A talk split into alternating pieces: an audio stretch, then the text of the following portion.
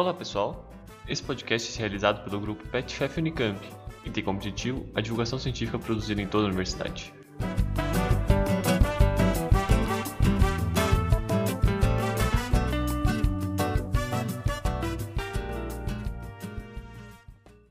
Sejam todos e todas muito bem-vindos a mais um episódio do PetCast, por dentro da Unicamp. Meu nome é Vitor e hoje teremos como convidado o João Mazucato, mais conhecido também como Mazu, aluno da Educação Física da Unicamp e que faz iniciação científica na área de História na Educação Física.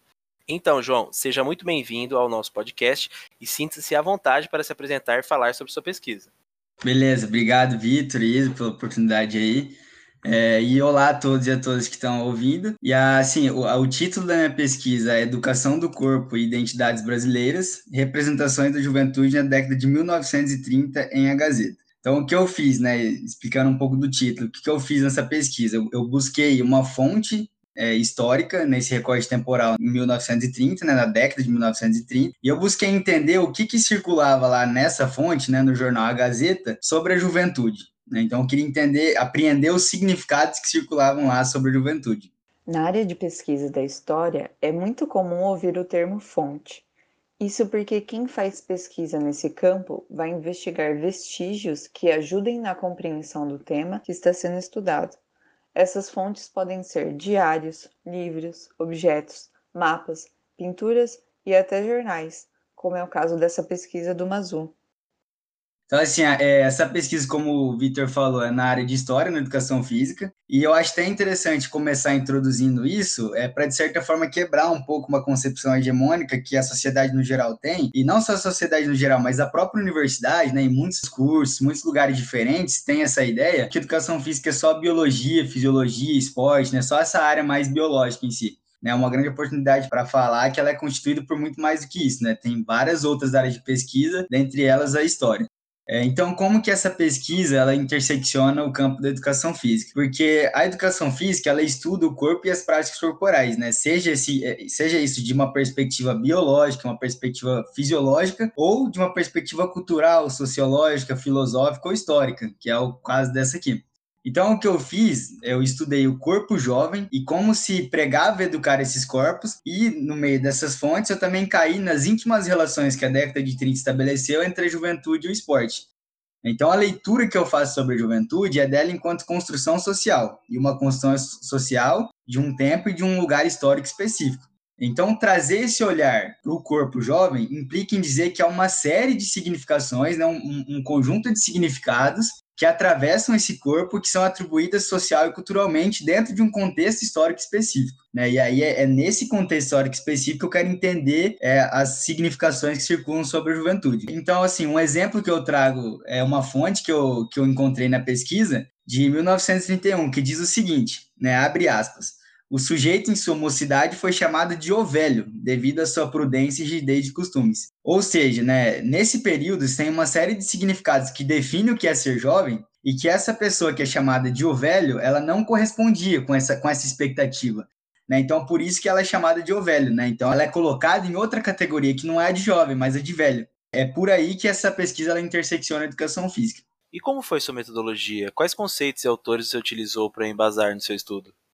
Eu utilizei como conceito para análise é, conceitual da minha fonte é o conceito de representações do historiador francês Roger Chartier. Ele vai dizer que as representações são significações que permitem o sujeito entender o mundo social, é que permitem ele com que ele assimile o mundo social. Né? Então, como eu falei, eu quero aprender as significações e as representações são significações que permitem o sujeito entender o mundo social.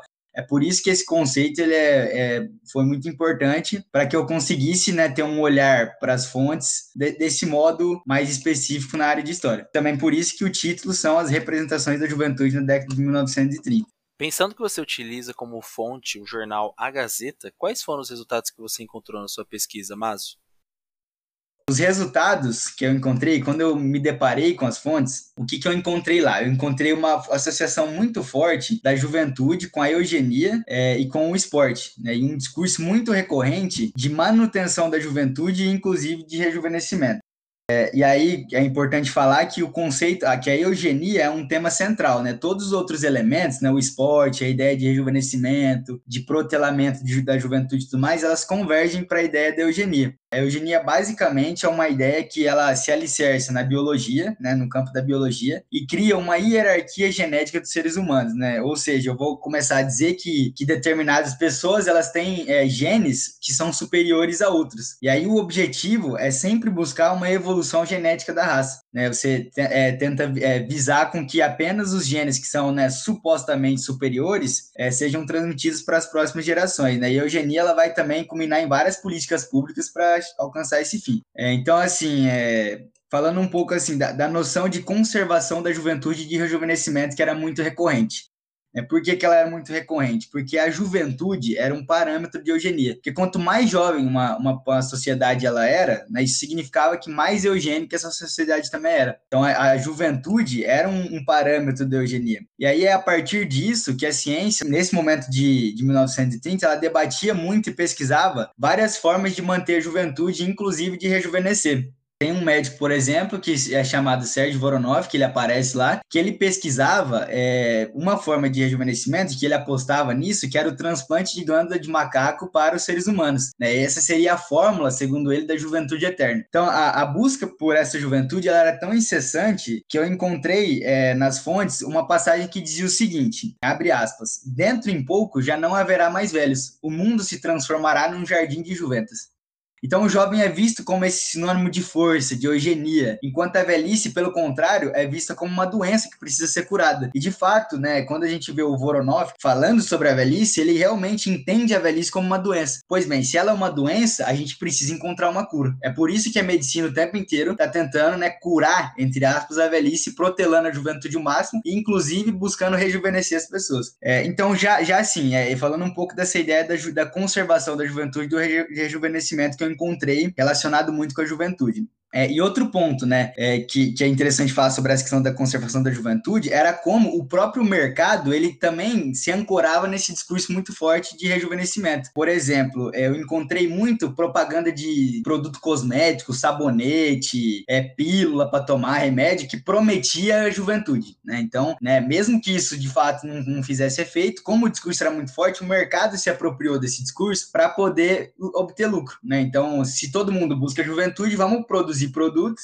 né? É, para poder prometer essa juventude. É, e um ponto interessante é que o mercado ele não se apropriava desse, desse discurso só para vender mais, mas de certo modo também para prejudicar outras empresas concorrentes, né? Um exemplo apareceu apareceu nas fontes, né? É, mais de uma vez, é uma crítica à sociedade brasileira a uma empresa norte-americana que começou a dizer o seguinte: olha, a cafeína ela é muito ruim. A cafeína ela acaba com a juventude, ela estraga a juventude, ela não te deixa dormir direito. Tinha várias propagandas dizendo isso, né? Que você tomava cafeína e aparecia lá uma, uma pessoa, né? À noite acordada, não conseguia dormir, né? E dizendo que o sono interrompido ia te prejudicar a juventude e tudo mais. E, e olha a proposta dessa empresa, né? Começar a vender café descafeinado. Ou seja, se a cafeína prejudica a juventude, né, a empresa né, chega mostrando que ela vende o café descafeinado. E aí o Brasil, que era um grande exportador de café, né, naquele momento, né, um grande exportador de café, principalmente para os Estados Unidos, começa a criticar essa empresa porque, né, se esse discurso cola,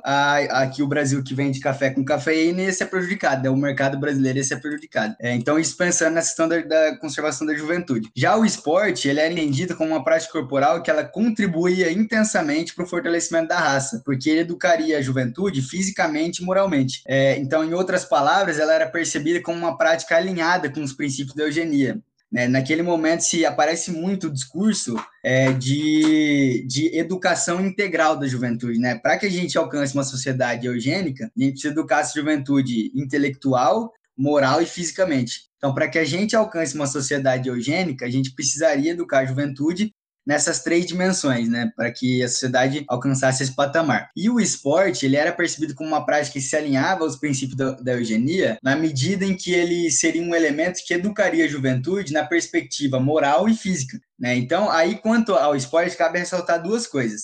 É, a primeira é que no que diz respeito ao esporte como educador moral, existiam descontinuidades entre os intelectuais, né, que foram contra o esporte. É, muitos diziam que o esporte não era um bom educador moral da juventude e, portanto, não era um bom é, elemento para se alcançar a sociedade eugênica. Um deles é o Carlos Susequinde de Mendonça, que publicou um livro em 1921 chamado o seguinte: O esporte está deseducando a mocidade brasileira. E o Lima Barreto também foi um outro intelectual no momento que ele foi contra essa ideia do esporte enquanto educador. Né?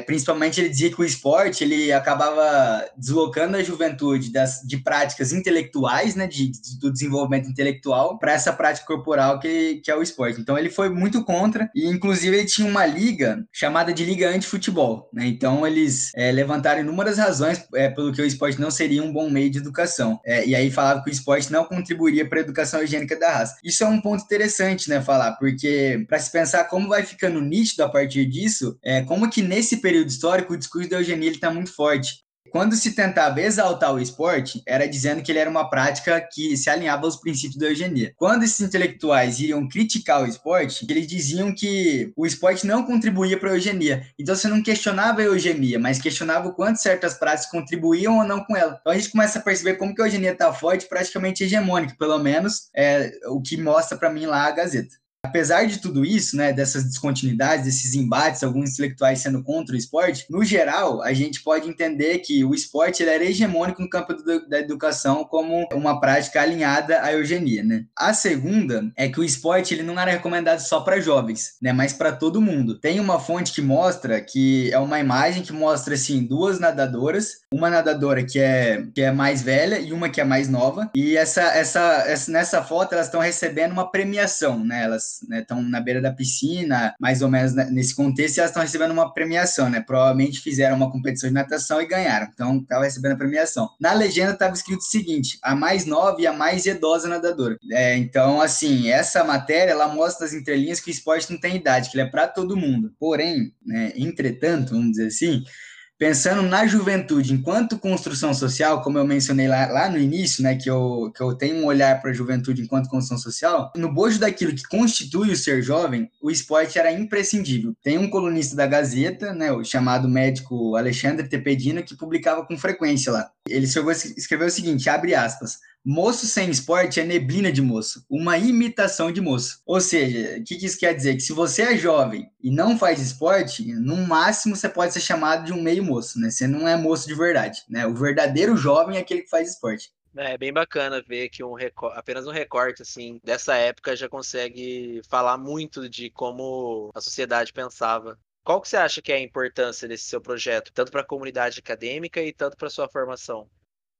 Olha, para a comunidade acadêmica, é só pensar da seguinte maneira, né? É, imaginar que o mundo social é extremamente complexo e ele tem diversas facetas. Então, assim, há tempos atrás, antes de, do advento aí da história cultural, que vai é, ter como objeto de estudo várias coisas, dentre elas a, o corpo e as práticas corporais, se tinha uma noção de que só grandes eventos poderiam ser estudados, grandes acontecimentos, que limitava muito a história também. E outro ponto é que se a gente não tenta compreender, não tenta assimilar essas essas diversas representações sobre várias categorias sociais que se encontram no mundo social, como a juventude, a velhice, a, a classe alta, a classe baixa, o homem, a mulher, né, no que diz respeito a gênero, são categorias sociais que são construídas e que a gente precisa compreender essas representações que circulam sobre ela para que a gente consiga é, tornar o mundo social inteligível, né, porque senão a gente fica muito preso às grandes, é, às as grandes divisões homogeneizadoras, como por exemplo a de classes econômicas. Se a gente ficar preso só né, em classe média, classe alta e classe baixa, a gente deixa escapar particularidades do mundo social que são muito interessantes, muito importantes para a gente entender. Porque pensa comigo, né? Uma pessoa que ela é de classe baixa, é, analisar um pouco sobre como é ser de classe baixa é diferente de ser classe baixa e ser mulher, que é diferente de ser classe baixa, ser mulher e ser negra. Então a gente precisa entender essas diversas categorias, né? O que é ser negra, o que é ser jovem, o que é ser de classe baixa, para que a gente consiga é, sobrepor essas diversas representações que estão postas aí na sociedade, para que a gente torne esse mundo social mais fácil de compreender.